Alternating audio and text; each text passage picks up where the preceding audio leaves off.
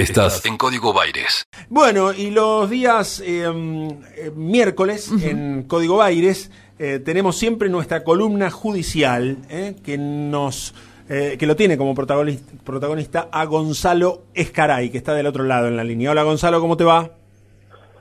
Buen día, ¿cómo andan? Bien, bien, Bien, bien. Bueno, queriendo escucharte, ¿sobre qué nos vas a hablar? Bueno, eh, hoy también seguimos con un tema de actualidad de la provincia de Buenos Aires y vamos a charlar un poco sobre mm, el hecho que pasó el pasado viernes, que tuvo lugar el pasado viernes en San Miguel, con la explosión que se dio ahí en, el, en este bar de hamburguesas. Sí, en, SAS. En el local de hamburguesas, mm. de, justamente de, esa localidad. Eh, bueno, y que dio lugar a este, una, una investigación para determinar qué, fue lo que pasó concretamente, más que nada en cuanto a las responsabilidades, porque, bueno, algo se pudo ver en el video y, había muchos testigos que, pueden dar cuenta de, qué fue lo que ocurrió puntualmente. Y bueno, ¿qué, qué pudiste eh, sacar como conclusión después de esas tremendas imágenes y de la negligencia claramente eh, demostrable, se me ocurre a partir de las imágenes de las cámaras de seguridad, en tanto en el local de tener a las personas juntas en una mesa interior, cuanto de tener un centro de mesa con fuego sumado a que quien lo repone no deja que se apague la llama y es la moza, no es alguien que sepa de ese tema ni lo hace lejos de donde están los comensales, ¿no?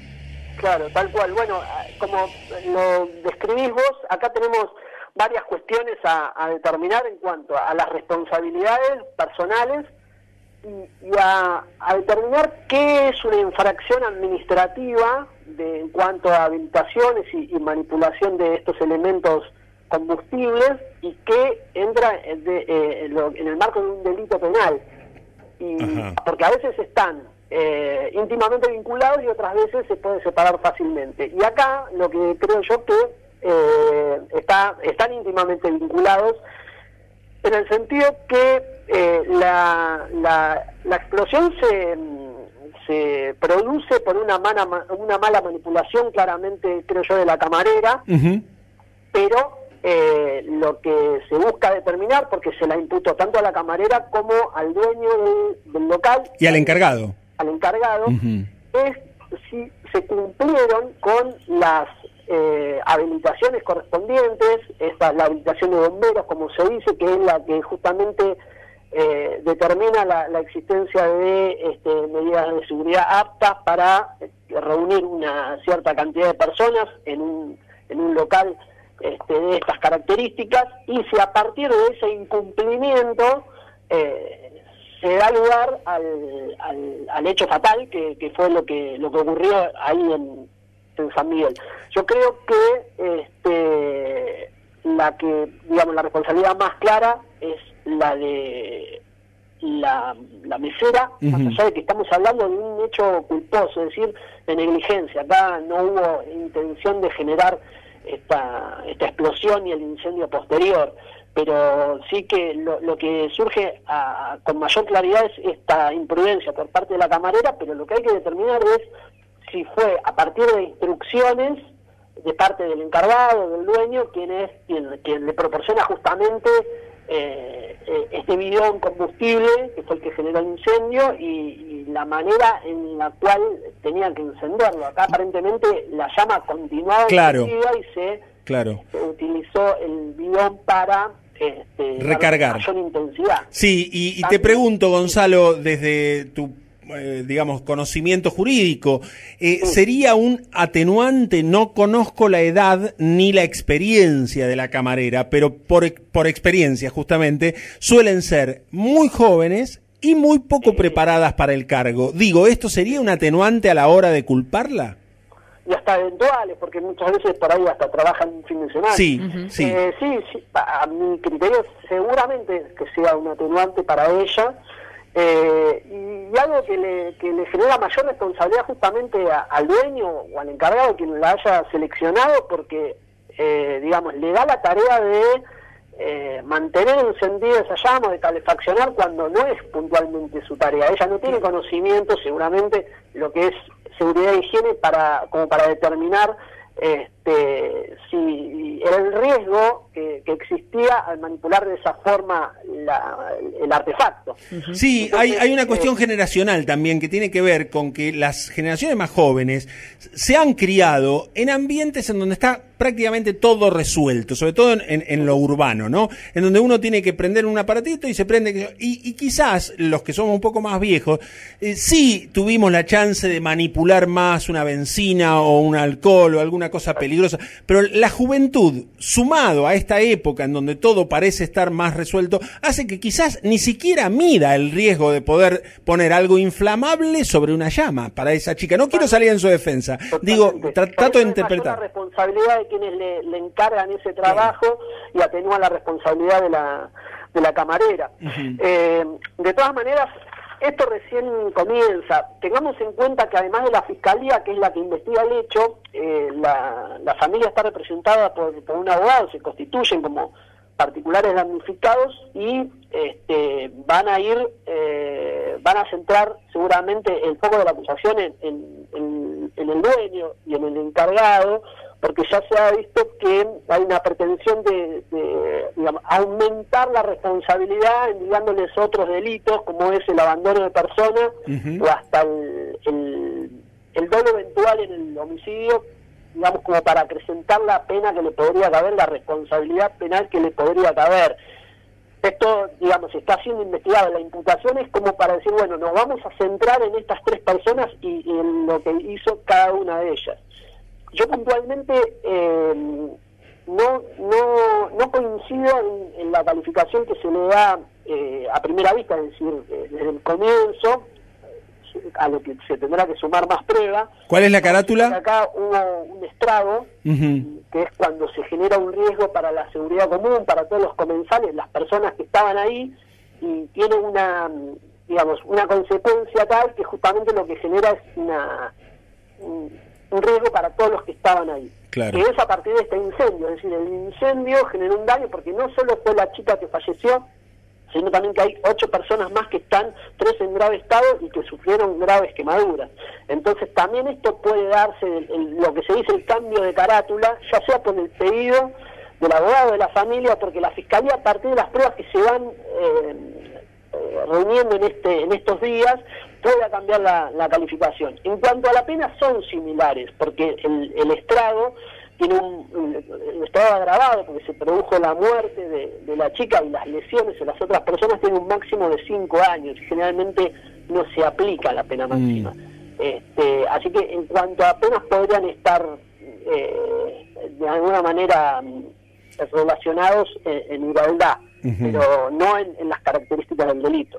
Claro, y además después a esto viene asociado la, la, carga civil, ¿no? También el, el, daño que es muy... Ahí yo no sé, me animo a decir que no sé si abrirá. Claro, me parece todavía la, responsabilidad civil por el, el peligro generado para para todo y el daño concreto que se produjo a partir de, la, mala la mala manipulación del, artefacto. Así como te decía que el atenuante posible pudiese ser la edad o la falta de experiencia, un agravante en el caso podría ser la circunstancia de pandemia y la prohibición de realizar este tipo de eh, reuniones en lugares internos. Sí, eh, digamos, puede ser puede ser eh, tomado un agravante o propuesto como un agravante, va a generar también, porque el derecho todo es relativo y es discutible, eh, vos siempre lo que tenés que prestar atención es la vinculación en cuanto a, a lo que, digamos, a la cantidad, a la cantidad de gente que había reunida y la prohibición de que existía ahí en cuanto a lo que se produjo. Es decir, si por tanta cantidad de gente no se pudo ayudar a la persona concretamente o, el, artefacto explotó por eso, o si bien este, pasa a ser solamente, como decía antes, una infracción administrativa este, o un incumplimiento, digamos, al, al decreto presidencial o de provincia, que eso también es un delito autónomo pero en este caso podría ser planteado sí como un agravante el incumplimiento a estas normas producto de, las restricciones por la pandemia. Las dos alternativas de eh, recaratulización, digamos, de la situación pueden ser homicidio doloso con dolo eventual y homicidio por omisión, ¿serían las dos posibilidades o hay más? Eso es lo que plantea la, la la el abogado que representa a la familia. Yo eso lo veo difícil porque tengamos en cuenta algo, el dolo eventual en el Código Penal no existe. Ajá. O es dolo este, o es culpa, Mm. digamos, o es intención o es negligencia. El dolo eventual es un- lo que se dice una creación doctrinaria, son este, personas o jueces o abogados que, que tuvieron esta manera de decir, ojo, porque si mm, hay un total desdén de lo que puede pasar, si yo me la persona se representa algo y continúa haciéndolo, este, ahí hay más intención que negligencia.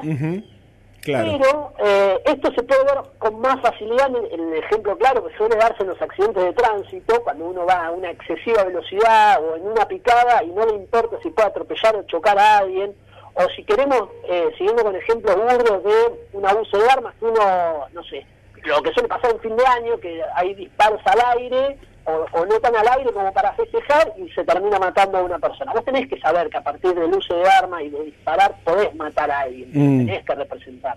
Ahí se puede plantear un dolor. Y acá no se puede En decir, este caso, con, con la, una posible explosión por una mala, una mala manipulación, es muy difícil de, de llevarlo para el doble. ahora nadie puede decir a quién se le, eh, Gonzalo, no se puede decir a quién se le ocurre poner un centro de mesa con fuego. No, no parece una idiotez eh, casi eh, delictiva decir eh, alguien puede jugar con, eh, en lugar de poner un ramo de flores, poner fuego en el medio donde estás comiendo. No, ah, no sé, yo no, lo- no me lo imagino porque, si lo que pasó fue que se quemó la parrilla. Es, muy criticable. El tema es eh, justamente si, si llevarlo a, a la figura del, del doble eventual es difícil. Yo no digo que sea una locura, es decir, eh, lo podría plantear también como, como abogado, como fiscal, eh, en cuanto a encabezar la acusación, lo, lo, lo podría eh, plantear. Yo no critico eso, ¿eh? Este, pero sí que es más difícil que llegar a una a, a una carátula de homicidio culposo o de estrago culposo agravado pero lo, lo Dolo dolo eventual. lo veo más difícil y, y recién podría darse eso sin dudas en el juicio oral Claro. es decir o va o, o va a quedar caratulado este, como homicidio culposo o como estrago después en el juicio oral se puede llegar a, a plantear nuevamente y ahí este, exigir un cambio en esa consideración Ahí las penas son distintas, ¿no? Ahí es distinto, ahí en, en el juicio es donde se termina de, de plantear todo y de ver todo a partir de- de- del, del contacto con los testigos y con el resto de la prueba. Bien. Gonzalo, como siempre, muchas gracias. Nos encontramos el miércoles que viene. Un gusto, vale. Un abrazo Hasta grande. luego. Gonzalo Escaray, en su columna eh, habitual de los miércoles sobre temas judiciales, y esto que, que nos gusta tanto, que es eh, que, que hable eh, sobre temas eh, tan recientes. Sí. Estás escuchando Radio La Plata. El nombre de tu ciudad.